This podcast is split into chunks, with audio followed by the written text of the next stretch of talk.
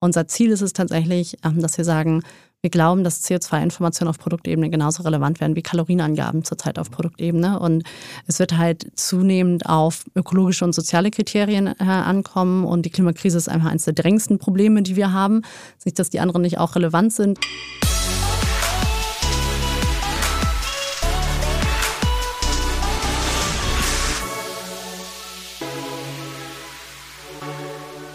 Ich freue mich, dass ihr wieder dabei seid. Digitale Vorreiter hier, dein Podcast zur Digitalisierung von Vodafone. Ich heiße Christoph Bursek und äh, diese Stimme eben gehört Varena Junge. Varena hat mich im Studio besucht, eins der, der Highlights der letzten anderthalb Jahre, weil endlich mal wieder eine Studioaufnahme.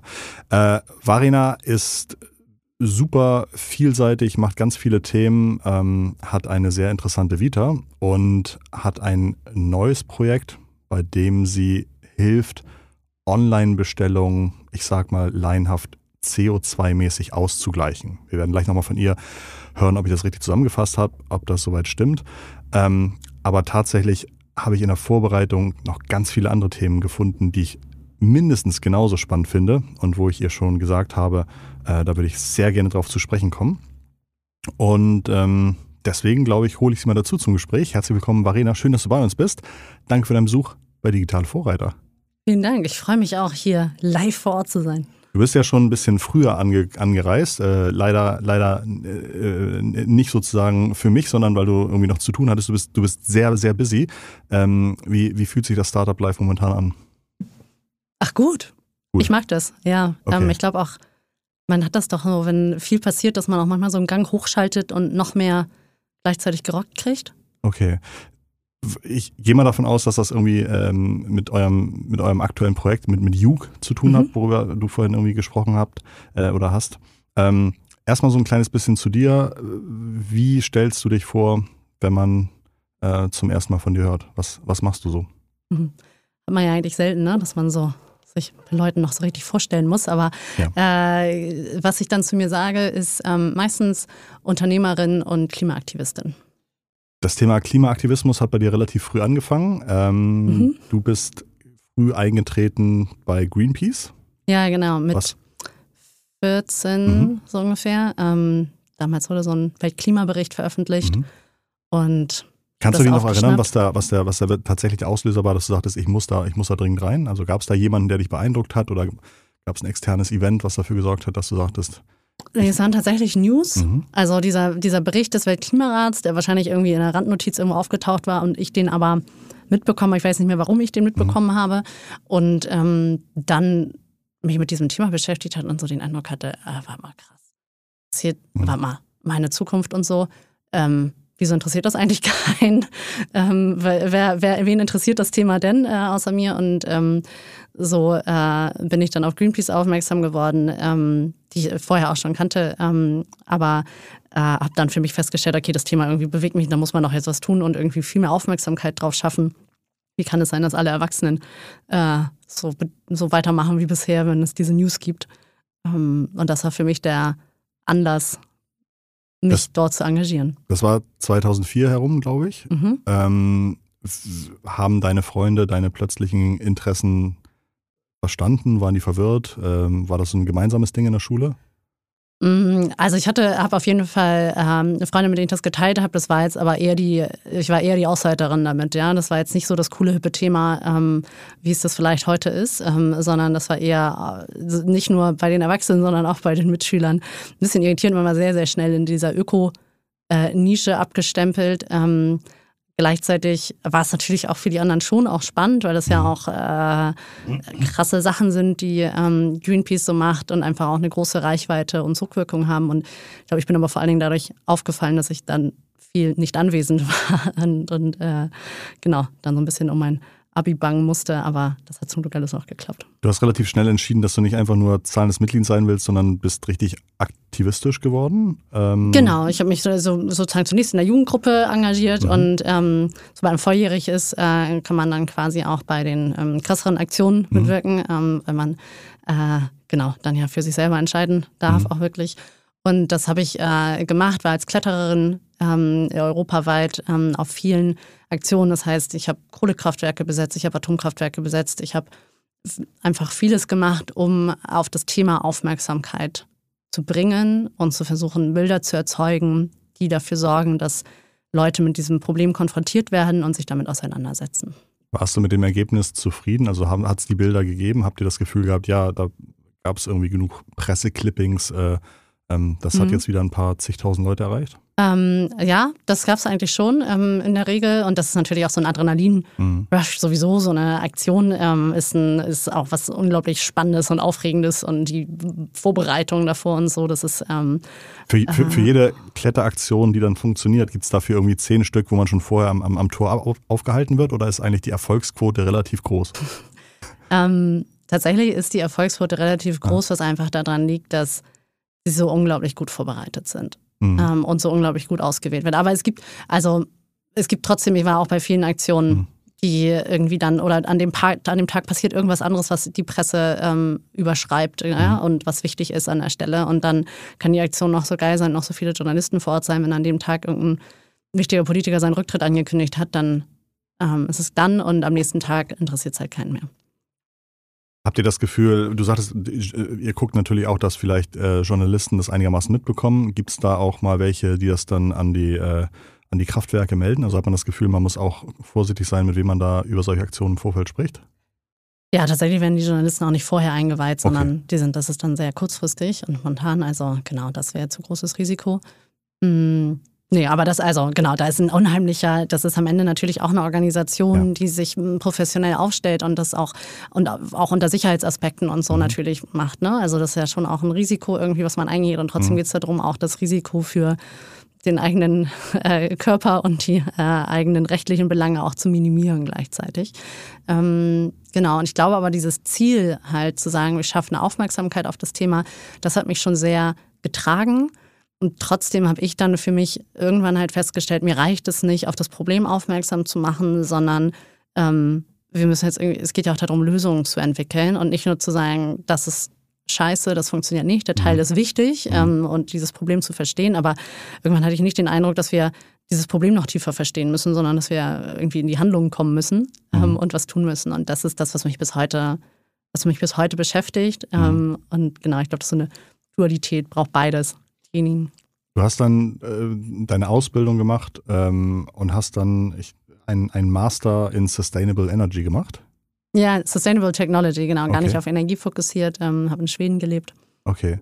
Bist du heute eigentlich noch Greenpeace-Mitglied? Ja. Okay, gut. Ähm, wichtig. Ähm, und okay, du hast dann die, die Ausbildung gemacht. Äh, ich habe dann gelesen, dann hast du auch irgendwie noch ein bisschen gereist, bist irgendwie nach Asien. Was hast du da gemacht? Genau, da habe ich, also ich habe nach dem Bachelor, ähm, das war, mir auch, äh, ich bin einfach kein Fan von Theorie ja. so. Ähm, das heißt, ich habe schon während des, äh, ich habe eh die ganze Zeit immer gearbeitet und ähm, wollte dann auch schnell in dem Bereich was lernen und gleichzeitig möglichst irgendwie aus Deutschland weg und mhm. mal ein bisschen mehr sehen.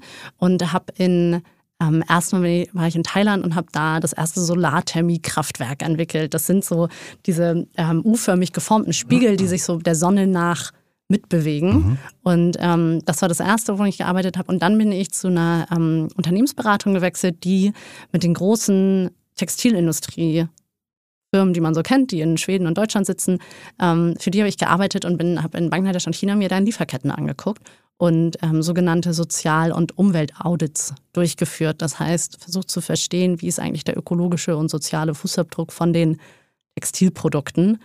Das war ähm, noch vor der Zeit, wo das Ganze dann auch sehr stark in die Presse kam. Mhm. Ähm, und hat mich, ich habe das auch noch sehr lange, ich habe auch noch für die Firma weitergearbeitet, während ich dann in Schweden ähm, mhm. gelebt habe das sehr lange gemacht, habe aber irgendwann auch für mich festgestellt, oh, die Textilindustrie ist also auch schon echt ganz schön hart so, mhm. ähm, die Bedingungen, auf die man da trifft. Wie, wie, läuft so ein, wie läuft so ein Audit ab? Seid ihr wirklich in die Unternehmen, in die, in die Textilfirmen äh, in, in, Bangladesch mhm. zum Beispiel hingefahren? Ja, genau. Also es ist schon immer in Kooperation halt mit mhm. den Unternehmen, die sagen, ich möchte jetzt meine Lieferkette besser mhm. verstehen und ähm, dann hat man entweder das unangekündigt oder angekündigt gemacht. Ähm, meine Aufgabe war einerseits, das zu machen und zu verstehen, wie kann man die gut machen und auch so, dass das am Ende ja auch ein Miteinander sein soll. Man will ja auch diesen Firmen helfen, einen Weg zu gehen ähm, und gleichzeitig aber auch festzustellen, wer hat da keine Bereitschaft.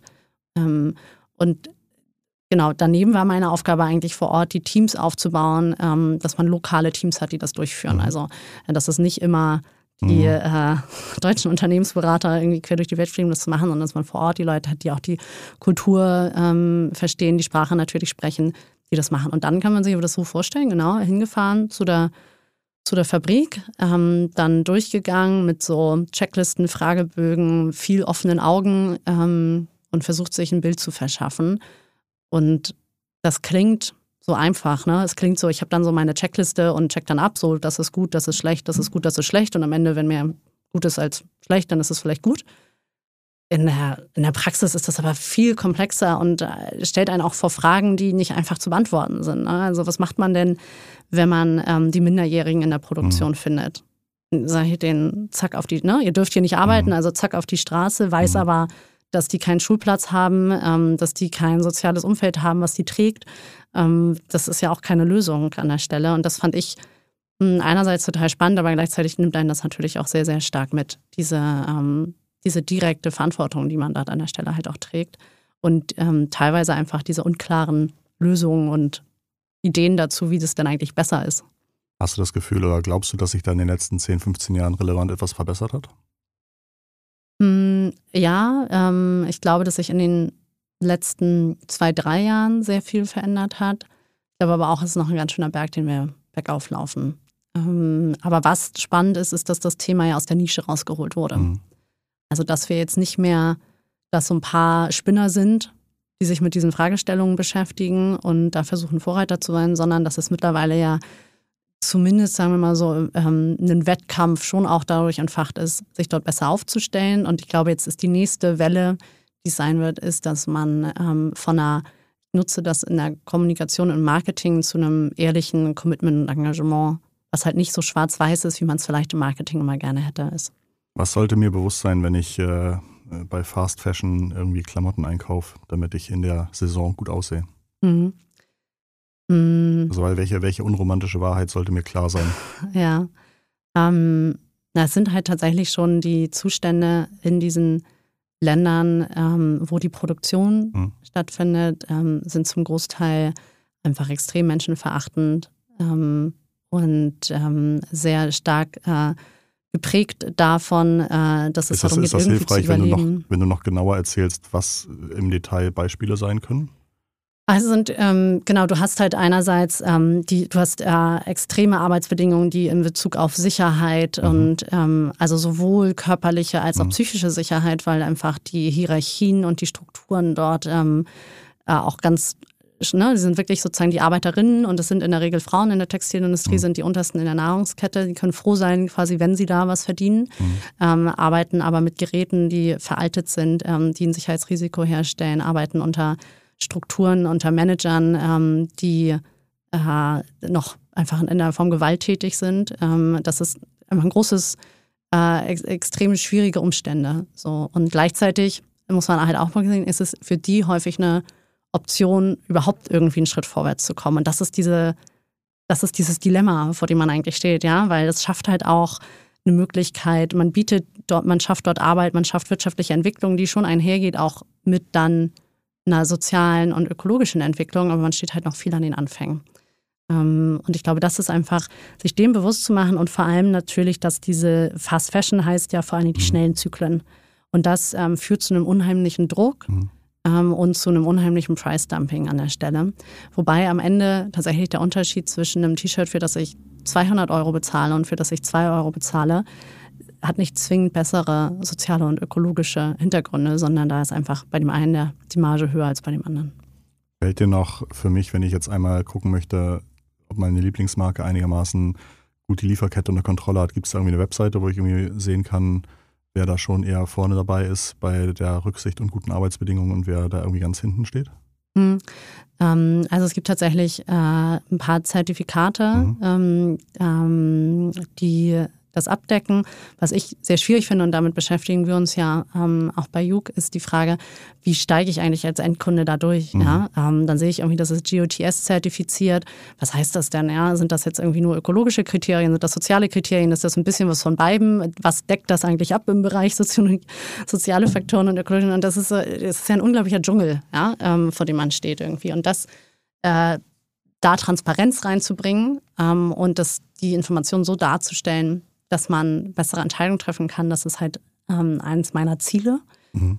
Mm, genau, und ich glaube, das ist halt äh, äh, die, das Wichtigste, wenn man sich ja schon mal damit anfängt zu beschäftigen, ist ein sehr guter Start. Und am Ende ist es ähm, beim im Konsum, die Grundregeln sind eigentlich relativ einfach. Ne? Ähm, sich überlegen, brauche ich etwas wirklich? Ähm, kaufe ich das ähm, und dann äh, zu gucken, Sachen zu kaufen, die langlebig sind, die ich reparieren kann, die ich wieder verwenden kann, ähm, besser, in die, besser in die höhere Qualität investieren, die diese entsprechende Langlebigkeit schafft.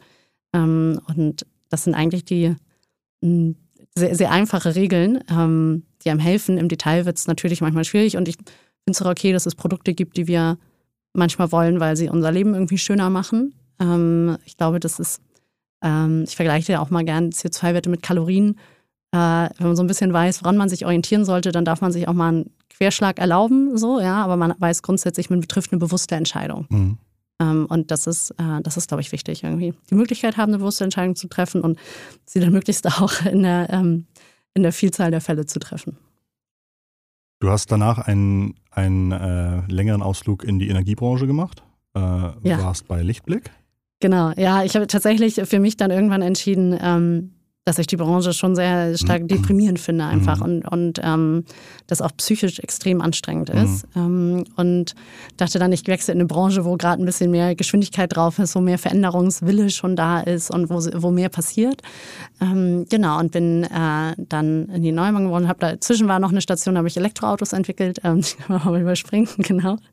Ähm, also ich habe sehr, sehr viel gemacht schon im Nachhaltigkeitsbereich und von Elektroautos ist es dann sehr logisch, auch im Bereich ähm, Erneuerbare zu gehen, weil irgendwoher muss der Strom hier herkommen.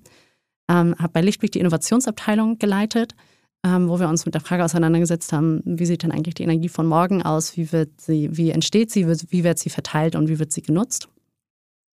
Und dort ist dann ja, die Idee zu dem ersten Startup, was ich gegründet habe, entstanden, nämlich der Frage, wie kann es eigentlich sein? Startup heißt Anyway. Ja, mhm. genau, das heißt Anyway. Ähm, Mit die, E am Anfang. Genau, mhm. richtig. Ähm, und die Frage oder der Ansatzpunkt dort war irgendwie, okay, krass, es gibt eigentlich schon ganz viel Energiewende in Deutschland. Die wird nämlich durch äh, ganz viele Privatpersonen getrieben. Mhm. Äh, äh, Bauern, die Windkraftanlagen auf ihren Feldern bauen, Privatpersonen, die Solar, ähm, äh, ähm, Solarpanels auf ihren Dächern installieren. Und gleichzeitig treiben die das und das ist auch wirklich ein signifikanter Teil, ähm, zur, der zur Energiewende beiträgt. Hast du prozentuale Zahlen eigentlich im Kopf, wie viel von solchen, also wie viel des deutschen der deutschen Energieerzeugung, äh, ja. die in die Steckdose ja, kommt. Tatsächlich. Also du hast, ähm, wenn man sich anguckt, sozusagen die Investitionen in Erneuerbare, mhm. durch ähm, wen wurden die in den, ähm, gerade auch in den ersten Jahren getätigt, hast du zwei Drittel tatsächlich. Mhm. Und die großen Konzerne haben unter 10 Prozent da rein investiert. Mhm. Also, und zu den großen Konzernen hören halt, ja, gehören die, die, die großen Energiekonzerne, die mhm. wir in Deutschland so kennen.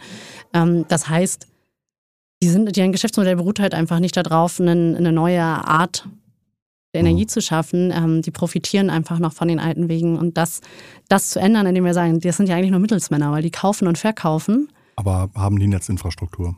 Haben die, genau, das ist so ein bisschen eine Teilung in der Energie. Du hast einerseits die Netzinfrastruktur, du hast dann aber auch noch diejenigen, die dafür sozusagen das wirtschaftliche System da drauf bauen. Die sagen, wer darf denn seinen Strom verkaufen und in diese Netzinfrastruktur ein äh, leiten und wer darf es kaufen. Und da treten die eigentlich nur als Mittelsmänner auf. Mhm. Die kaufen dann den Strom und verkaufen den ähm, und nehmen halt eine ordentliche Marge dazwischen. Und, und wir haben uns gesagt, wieso können das nicht eigentlich die Leute, die den erneuerbaren Strom generieren, selber ja. verkaufen, stärker partizipieren und gleichzeitig halt auch ein besseres Produkt für die Endkunden schaffen. Und deswegen haben wir so eine ähm, Trading-Plattform, quasi eine direkte Trading-Plattform, das Airbnb für Strom äh, entwickelt, wo man wirklich sich direkt seinen Erzeuger aussuchen kann, seine Erzeugerin und seinen Stromvertrag bei denen abschließen kann. Könnte ich das heute auch? Also das kannst du heute Ich kann auch, auf die Webseite gehen, ich kann auf anyway.de gehen. Dann kannst du zum Beispiel von Frank, dem ja. Windmüller ähm, ja. bei Berlin, der unter anderem ähm, mit seinem äh, ähm, äh, mit seinem Geschäftspartner Ulf die erste Windkraftanlage in Berlin auch entwickelt hat und seitdem das mhm. Thema Energiewende dort vorantreibt, kannst du deinen Strom beziehen. Ähm, oder von Kirsten, die eine Solaranlage in Mecklenburg-Vorpommern betreibt. Also das kannst du wirklich genau individuell in deinem Profil aussuchen. Zahle ich dann ein bisschen mehr, aber weiß dafür, dass es einigermaßen aus guten Quellen kommt oder ist das äh, einigermaßen? Wir sind mit den normalen, ähm, allem, mit allem, was Ökostrom mhm. ist, wettbewerbsfähig. Okay. War auch immer wichtig. Mhm. Ähm, und das äh, ist auch tatsächlich ja so, dass es mittlerweile erneuerbare Energien nicht teurer sind mhm. als andere. Du hast noch eine hohe Förderung teilweise auf den alten Technologien, aber das kippt extrem. Fällt es anyway leicht, neue Kunden zu bekommen oder ist es ein Thema, das eigentlich mit wahnsinnig viel Marketing vorangetrieben werden müsste? Mm, das ist eine Mischung. Ja. Ähm, ich glaube, die Schwierigkeit ist häufig, dass das Thema Strom natürlich was ist, was Leute am liebsten so am, am, im Idealfall maximal einmal im Jahr sich mit beschäftigen. Ähm, und zwar dann, wenn sie irgendwie dieses Preiserhöhungsschreiben bekommen haben. Und das Thema auf die Agenda zu packen, das war am Anfang sehr schwierig. Es hat natürlich jetzt in den letzten zwei Jahren enorm Rückenwind bekommen, weil einfach das ganze Thema Klimaschutz mhm. so präsent geworden ist und dann ganz klar ist, okay, was sind die einfachen Sachen, die ich machen kann? Mhm. Und wirklich eins der aller einfachsten Sachen ist halt den Stromanbieter zu wechseln, weil das mittlerweile drei Minuten dauert online. Der ganze Prozess wird einem abgenommen von den jeweiligen, also von mhm. unserem Support-Team. Und zack, habe ich irgendwie meinen CO2-Fußabdruck um 20 Prozent verringert, weil ich Ökostrom beziehe. Ich glaube, viele Leute laufen irgendwie ins Internet, tippen ein günstiger Strom oder Strom wechseln und kommen dann irgendwie zu Verivox oder Check24. Mhm. Seid ihr da auch gelistet? Ähm, immer mal wieder. Mhm. Das hängt so ein bisschen die sind ja von den Geschäftspraktiken einfach auch äh, von bis so. Und das hängt sehr davon ab, ob sich das am Ende rechnet, weil es mhm. geht ja auch darum, nicht nur grüne Geschäftsmodelle zu machen, sondern auch nachhaltige mhm. und tragfähige. Mhm. Ähm, genau. Spannend. Anyway, hast du dann gemacht bis letztes Jahr? Ähm, bis, genau, ich habe sozusagen 2020 war so ein Übergabejahr mhm. eigentlich oder so ein, so ein Transition Year zwischen den beiden Sachen, zwischen Anyway und Juke, mhm. ähm, um in Ruhe das Team bei Anyway aufzubauen und die Sachen zu übergeben und gleichzeitig mich meinem neuen Startup auch schon widmen zu können. Genau, ich glaube, gegründet Mai letzten Jahres, Mai 2020 oder sowas. Genau, so richtig losgelegt haben wir mein Co-Founder und ich eigentlich mhm. in Q4 2020. Mhm. Ähm, und davor war sozusagen die ganze Anbahnungsphase, mhm. die Co-Founder-Suche, ähm, die Investorensuche. Ja. Ähm, das hat so davor stattgefunden, die ersten äh, Tests im Produkt, aber genau, so richtig gemeinsam losgelegt in Vollzeit dann quasi ähm, im letzten Quartal. Was macht ihr bei Juk? Wir ähm, Geschrieben J-O-O-K, Link ist natürlich in den Shownotes. Y-O-O-K, Entschuldigung. Y-O-O-K, ja. das ist mir gar nicht aufgefallen. Ähm, Habt ihr beide Domains, auch mit, mit J, J-O-O-K? Nee, aber jetzt habe ich ja tatsächlich, habe ich auch kurz gestützt und gedacht, das ist jetzt die Aufgabe. Ma machen, genau, machen Sehr wir, schnell. bevor der Podcast rauskommt, machen wir das. Ähm, was macht ihr da? genau, sorry, okay. Also was machen wir, ähm, Mayuk? Wir schaffen Transparenz auf Produktebene zu dem Klimaschutz-Impact, den Produkte haben. Ja. Und ähm, das kann dann für unterschiedliche Sachen genutzt werden. Ähm, unser Ziel ist es tatsächlich, ähm, dass wir sagen, wir glauben, dass CO2-Informationen auf Produktebene genauso relevant werden wie Kalorienangaben zurzeit mhm. auf Produktebene. Und es wird halt zunehmend auf ökologische und soziale Kriterien äh, ankommen. Und die Klimakrise ist einfach eines der drängendsten Probleme, die wir haben. Nicht, dass die anderen nicht auch relevant sind, aber da läuft uns auch sehr stark die Zeit davon. Und wir konzentrieren uns jetzt erstmal da drauf und wollen die Transparenz schaffen, die es dann ermöglicht, zu verstehen, wo sind eigentlich die Hotspots, mhm. wie kann ich Produkte unterscheiden und wie kann ich bessere Entscheidungen mhm. treffen. Und ähm, im ersten, das ermöglicht mir dann unterschiedliche Sachen. Ich kann eine bessere Entscheidung treffen, weil ich die Transparenz zu den Daten habe. Ähm, ich habe aber meistens trotzdem am Ende des Tages CO2 in meinem Warenkorb liegen, weil das einfach daran liegt, dass ich hergestellte Produkte kaufe. Das ist ähm, inhärent. Das ist nicht so wie bei Mobilität oder Energie, wo ich quasi wechseln kann. Mhm. Ähm, die Technologie so einfach. Und dieses ähm, CO2 kann man dann halt auch noch im Warenkorb optional ausgleichen, also kompensieren. Das ist ja mittlerweile ein bisschen mehr bekannt ähm, als Thema. Ich finde das immer sehr spannend, weil es häufig sehr schwarz-weiß diskutiert wird. Ähm, entweder so als äh, ähm, ja, Band-Aid und ähm, dass man eigentlich abreißen sollte, damit man sieht, wie stark die Wunde blutet, mhm. Ähm, bis zur Lösung für alles. Ähm, und äh, ich glaube, der der heilige Gral liegt dazwischen. Das ist nämlich eine extrem wichtige Brückentechnologie. Mhm. Wir schaffen es, wir sind einfach nicht schnell genug. So, da können wir uns das auf den Rücken legen und weinen oder wir können sagen, okay, was können wir denn dann nutzen?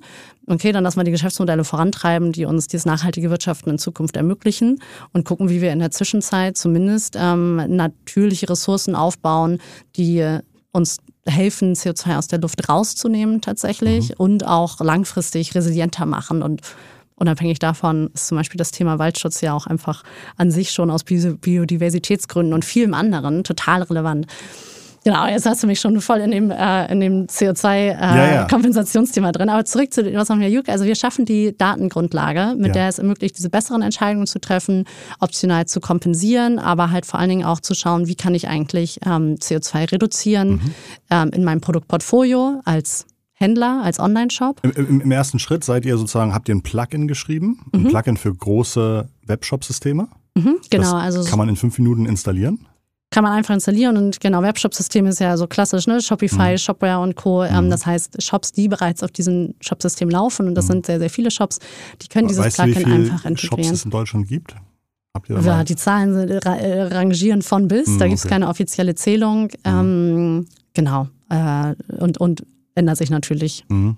auch täglich, gerade durch so Player wie Shopify, die das einfach vielen ermöglichen, ihre eigenen Shops zu bauen. Mhm. Und das ist ja auch total spannend, ne? Im E-Commerce äh, seit Jahren wird irgendwie, werden eigene Online-Shops totgesagt, nach dem Motto Amazon übernimmt eh alles. Mhm. Ähm, und man sieht aber tatsächlich, dass der Trend gegenteilig ist.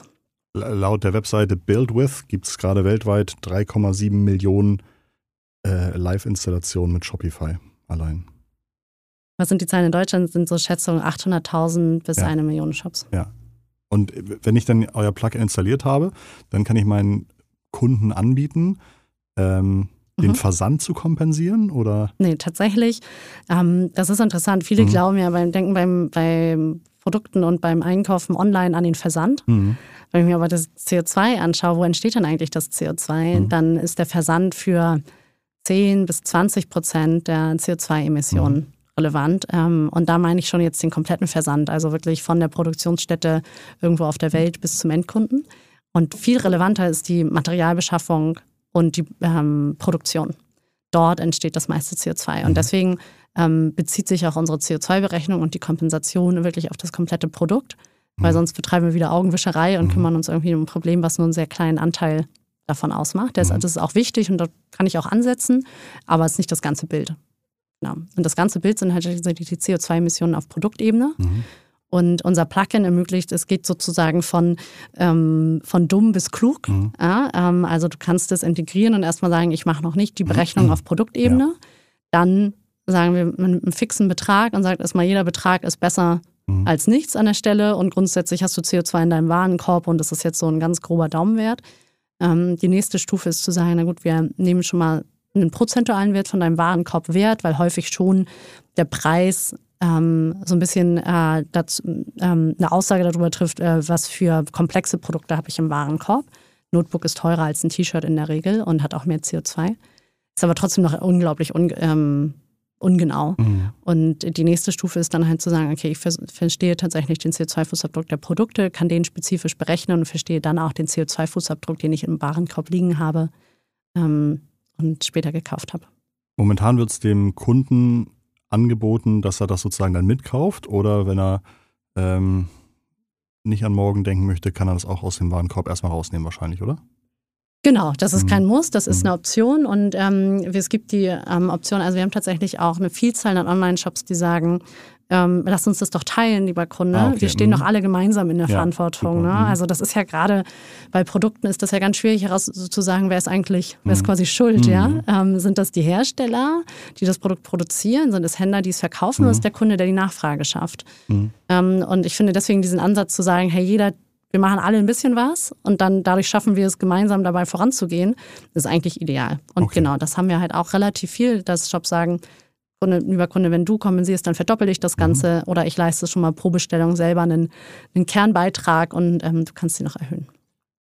Ihr kümmert euch nicht nur darum, dass das irgendwie berechnet wird, erhoben wird, sondern ihr kuratiert dann auch die Projekte, in denen dann der CO2, ähm, die CO2-Ausgleich dann irgendwie stattfindet. Mhm, ja, genau.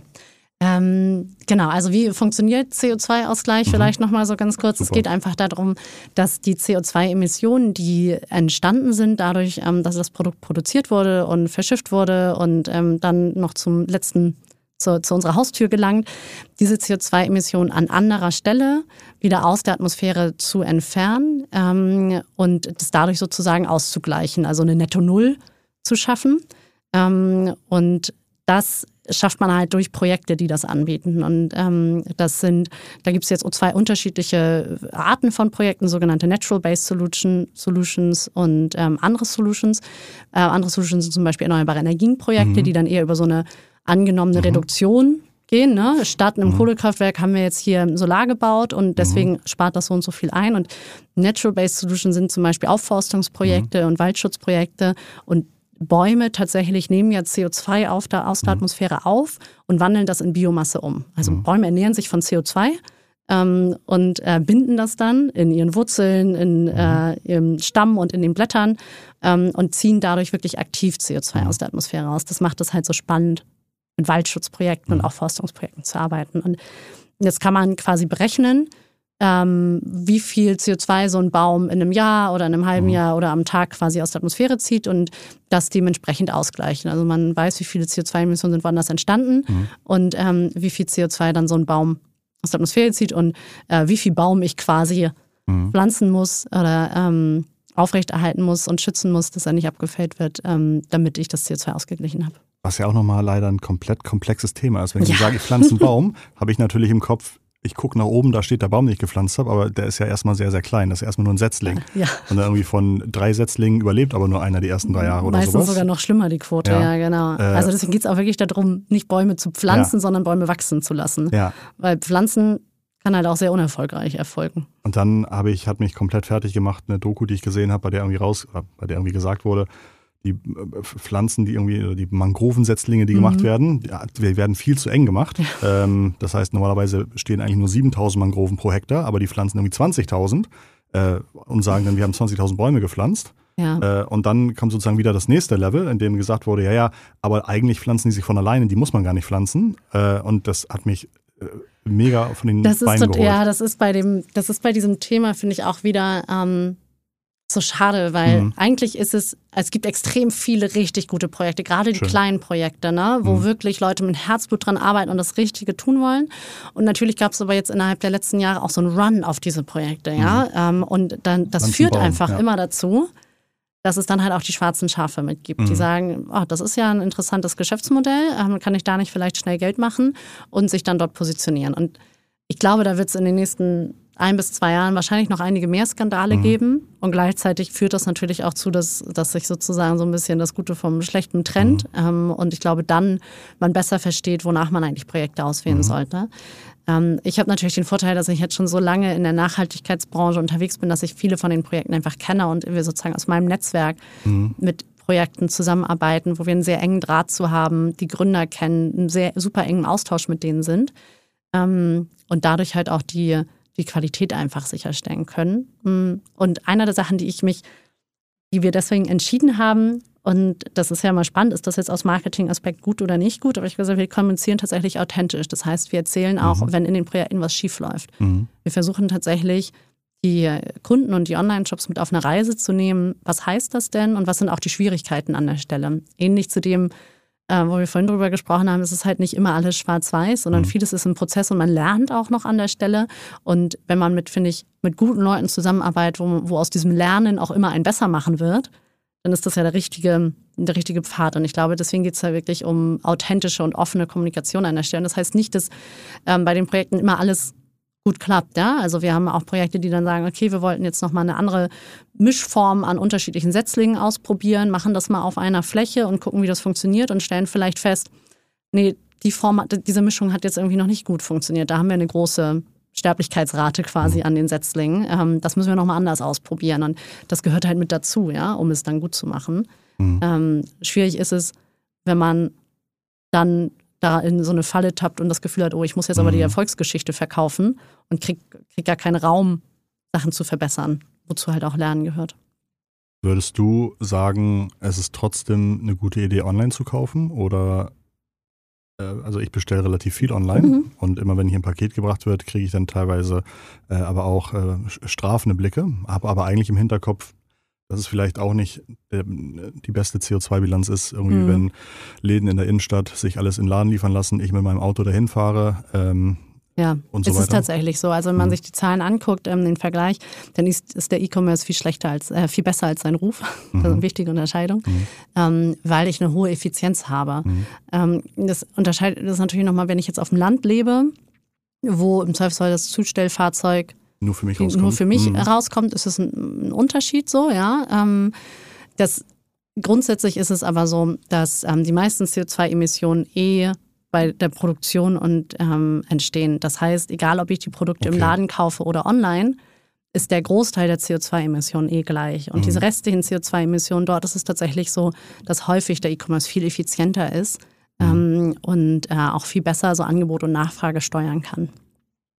Ich habe von euch, von, von Juke, ja leider erst gehört jetzt im Vorfeld des Podcasts. Ähm, was macht ihr, damit viel mehr Online-Shops von dieser tollen, wachsenden, leicht zu integrierenden Option erfahren, Mhm. ähm, ihr Geschäft CO2-neutraler zu gestalten?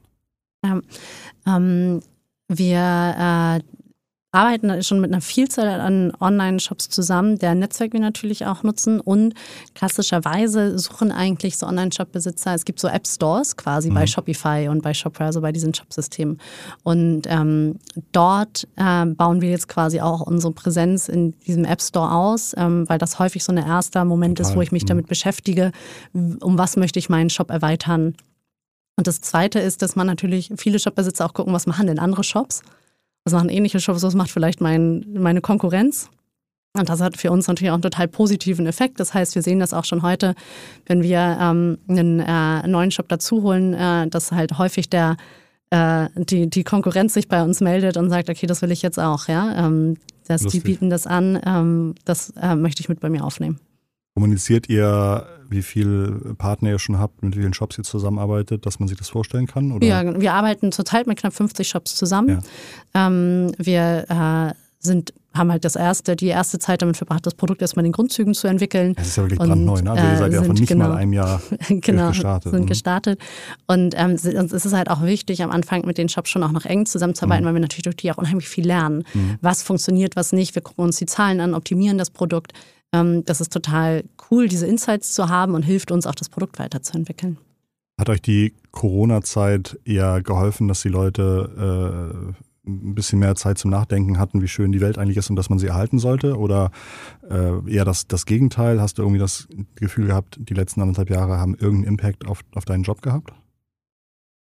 Mm, Tatsächlich weniger. Okay. Ich glaube, was passiert ist, dass E-Commerce beschleunigt wurde, die, die Marktdurchdringung von E-Commerce quasi. Ähm, das hat sicherlich stattgefunden. Das heißt einfach, dass der Markt, in dem wir uns platzieren, Ja. ein zukünftig wachsender Markt ist und das nochmal schneller passiert Ja. ist. Ich fand persönlich eher ähm, das Spannende, sozusagen in, in Lockdown-Zeiten einen Co-Founder oder eine Co-Founderin zu suchen und auszuwählen. Ähm, in Lockdown-Zeiten Mhm. das erste Team, die ersten Leute einzustellen, das Team aufzubauen. Das waren andere, das waren Herausforderungen. Was sind neben Juke Webseiten, die ich als Unternehmer, als Manager, als Online-Shop, als äh, Offline-Produzent kennen muss eigentlich, ähm, die mir Tools an die Hand geben, um zu verstehen, was für eine Umweltsau bin ich eigentlich und wie kann ich da weniger machen? Kennst du da Mhm. was? Gibt es da so ein Set? Hast du, habt ihr einen eigenen Blog, wo ihr darüber schreibt? Gibt es da irgendwas? Ähm, ja, es ist, also ich ähm, äh, finde es sehr schwierig, weil häufig die allgemeinsten Antworten Mhm. Die unpassendsten sind. Mhm. Ja? Ähm, das heißt, es geht tatsächlich darum, was bin ich gerade für ein Player? Mhm. Bin ich ein Online-Shop ähm, zu einem Retail-Anbieter? Ähm, dafür sind dann sind die Antworten, was ich tun kann und wo meine Hotspots sind, häufig anders. Mhm. Ähm, genau. Grundsätzlich gibt es aber mittlerweile unheimlich viele ähm, digitale Tools, die mir helfen, so einen ersten Überblick zu kriegen. Ähm, ein guter Startpunkt ähm, ist, finde ich, Leaders for Climate Action. Das ist eine NGO, die es einem ermöglicht, ähm, ein Commitment abzugeben und dann aber im Gegenzug zu diesem Commitment unheimlich viele Ressourcen zur Verfügung stellt, ähm, die ich nutzen kann und die auch industriespezifisch quasi runtergebrochen werden. Was sind eure Meilensteine für die nächsten zwölf Monate? Mhm. Ähm, wir wollen unser Team vergrößern Mhm. und äh, das ist natürlich spannend ähm, unter aktuellen Bedingungen, aber Mhm. auch unter einem sehr starken, äh, äh, sehr, sehr starken Markt, wo äh, die Arbeitnehmer sich sehr stark aussuchen können, wofür sie arbeiten wollen und wir sehr spezifische Profile suchen. Ja, wir suchen Leute im Bereich Machine Learning Mhm. ähm, mit genau diese Insights im Bereich Product Carbon Footprinting ähm, und sehr detaillierten E-Commerce, Technologiekenntnissen, also sehr mhm. spezifisch, ähm, was wir suchen. Und ansonsten geht es uns vor allen Dingen darum, unsere die Technologiebreite zu erhöhen, sodass wir es mehr Online-Shops anbieten können und ähm, vor allen Dingen den Algorithmus auch weiterzuentwickeln, sodass der bessere Insights noch liefert und eine höhere Genauigkeit. Hast du im Kopf, wie viel Prozent der Deutschen zu Hause Ökostrom haben? Ja, ähm, es sind leider ähm, viel zu wenige. Ist das, ist das unter 10 Prozent? Ja, es, äh, ich glaube, wir sind sozusagen vor so, letztes Jahr sind wir so knapp dran gekommen, mhm. ähm, aber es ist wirklich extrem wenig. Was könnten Auslöser sein, die so eine Kettenreaktion bringen, dass das mal irgendwie auf 30, 40, 50 Prozent hochschnellt? Was schätzt, also was, was brauchen die Leute, äh, um das Gefühl zu haben, das ist nicht nur äh, ungreifbarer Unsinn, sondern das ist tatsächlich echt, was da, was da passiert. Ich muss, ich muss aufhören. Hm. Äh, das Problem ist häufig, dass es bei Ökostrom und ich glaube bei vielen Sachen weniger die Erkenntnis mhm. ist und mehr dann, oh, jetzt handle ich auch. Mhm. Ja, also häufig ist es so die Faulheit von uns. Also glaubst du, glaubst du, die Erkenntnis sorgt, ist, ist, weiter verbreitet, aber ja. okay, ah, spannend. Also wenn man fragt, so ähm, es gibt auch ganz viele Umfragen dazu, mhm. ne? Ähm, wie nachhaltig kaufst du ja. ein, beziehst du nachhaltigen Strom und diese sind immer, diese sind immer unheimlich äh, große Differenz zu der Realität ja. dann quasi. Und ähm, das ist auch die sogenannte Attitude-Behavior Gap, ja. die dafür spricht, dass man eigentlich gerne ein besserer Mensch wäre, als man meistens ist. Ja. Mm, das kann man jetzt erstmal akzeptieren oder man kann halt hinterfragen, warum ist das so? Und das liegt sehr viel an Faulheit. Mhm. Und deswegen glaube ich halt, müssen die Sachen dort stattfinden, wo man eh gerade ist und sie müssen maximal einfach sein. Und das mhm. ist, äh, bei Juke machen wir das, indem wir sagen, wir sitzen direkt schon im Warenkorb mit drin, ja, mhm. in deiner Shopping Journey. Es geht nicht darum, dass du nachträglich dein E-Mail, jetzt können Sie eine E-Mail kriegst ja, ja, oder dass du nachträglich noch jetzt lade doch bitte hier deinen Einkaufsbeleg hoch und dann musst du noch manuell übrigens drei Sachen eingeben und dann zeigen wir dir Sachen, sondern nee, wir finden direkt dort statt, wo du eh gerade shoppst. Ähm, und ermöglichen dir dort bessere Entscheidungen zu treffen und eine CO2-Kompensation vorzunehmen, wenn du willst. Und ähm, ich glaube, genauso muss es bei Ökostrom sein. Wenn ich bei Ökostrom eigentlich sagen könnte, quasi, äh, wenn ich bei den großen Playern einkaufe mit dem einen Haken, ja kümmern die sich auch darum, dass ich gewechselt habe, dann würden das, glaube ich, viel mehr machen. Ja? Eigentlich müsste ähm, man beim, beim Strombeziehen eher so ein Opt-out haben, dass ich sage, ja, also genau. sozusagen, ich, ich Das wäre natürlich Haken. der andere ja. Aspekt. Ja. Ähm, zu sagen, wieso ist es eigentlich heute so, dass alle, die in der Grundversorgung, das ist ja. die sogenannte Grundversorgung, das sind die Menschen, die noch nie in ihrem Leben ja, äh, Stromanbieter ja. gewechselt haben. Und das sind äh, über 60 Prozent weiterhin in Deutschland. Das ist wirklich enorm. Gibt es Länder, die das, die das so machen, die sagen, die Grundversorgung ist, äh, ist, ist nachhaltig? Ist ähm, es gibt tatsächlich ähm, äh, erste Länder, die jetzt Gesetzesentwürfe in die Richtung schön. haben. Ähm, Neuseeland unter anderem. Ähm, also noch relativ weit weg von von, von uns hier in Deutschland. Ja. Aber da sieht man auch, ähm, wo halt so eine progressive Politik vorangetrieben wird. Gab mal so vor ein paar Jahren, gerade so für, ähm, für die Online-Marketer, also schon ein paar Jahre, oh Gott, acht Jahre oder sowas, so ein Beispiel, ähm, in, in, in welchen Ländern die Organspenderquote irgendwie bei irgendwie 8 von 10 oder sowas liegt und bei uns ja irgendwie eher bei 1 von 10 mhm. oder so. Ich habe die Zahlen nicht im Kopf, tut mir leid. Ähm, und das sind halt genau Länder, die gesagt haben, äh, Organspenden ist sozusagen Opt-out. Also ich muss sozusagen aktiv sagen, ich will kein ja. Spender sein. Oder Dänemark ist das so. Ich, sorry, ich habe die Zahlen und, Ja, aber das ist, das, ist, das ist auch genau wieder diese Beispiel, spannende ne? Behavior-Attitude Gap, weil häufig wird die ausgelegt nach dem Motto, ah, die Leute lügen. Mhm.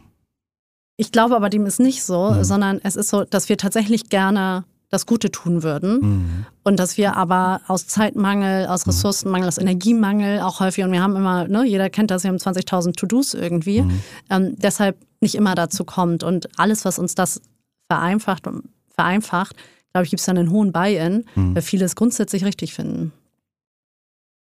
Wachina, Ganz, ganz lieben Dank für den ganzen Input. Also ich äh, bin ja auch sehr dankbar gerade für die, äh, für die erste Hälfte, wo wir dann so ein bisschen auch über Themen gesprochen haben, die jetzt noch vor, vor Jug liegen, aber die ich unheimlich spannend fand. Ähm, Hochachtung für deinen Job, für, deine, für deinen Einsatz, für deine Energie und ich würde mal sagen, besonders auch in, in, in meinem oder unserem Sinne wünsche ich dir ganz, ganz, ganz, ganz viel Erfolg für Jug. Ähm, wir werden irgendwie in die Shownotes alles Mögliche reinschreiben, was die Zuhörer dazu bringen kann, bei euch mal reinzugucken, mal zu probieren, mal irgendwie sich zu äh, zu melden und vielleicht mal Juk bei sich zu installieren. Ich würde es jedem ans Herzen, ans, ans Herz legen, auf jeden Fall. Mm, das war Digitale Vorreiter für heute. Jeden Montag sind wir dabei und bringen euch äh, Gespräche, interessante Gesprächspartner, tolle Projekte, vielleicht auch Themen, die man äh, gerne hört, wenn man sie hört, aber vielleicht gar nicht wusste, dass man sie jetzt hören, äh, hören sollte. Ähm, ich freue mich, wenn ihr folgt. Ich freue mich, wenn ihr abonniert, wenn ihr die Folge weiterempfehlt. Ich glaube, das ist eine sehr relevante Folge und ein sehr relevantes Thema geworden. Bis dahin würde ich sagen, habt eine tolle Woche. Ganz liebe digitale Grüße von Varena und Christoph. Bis zum Montag. Ciao.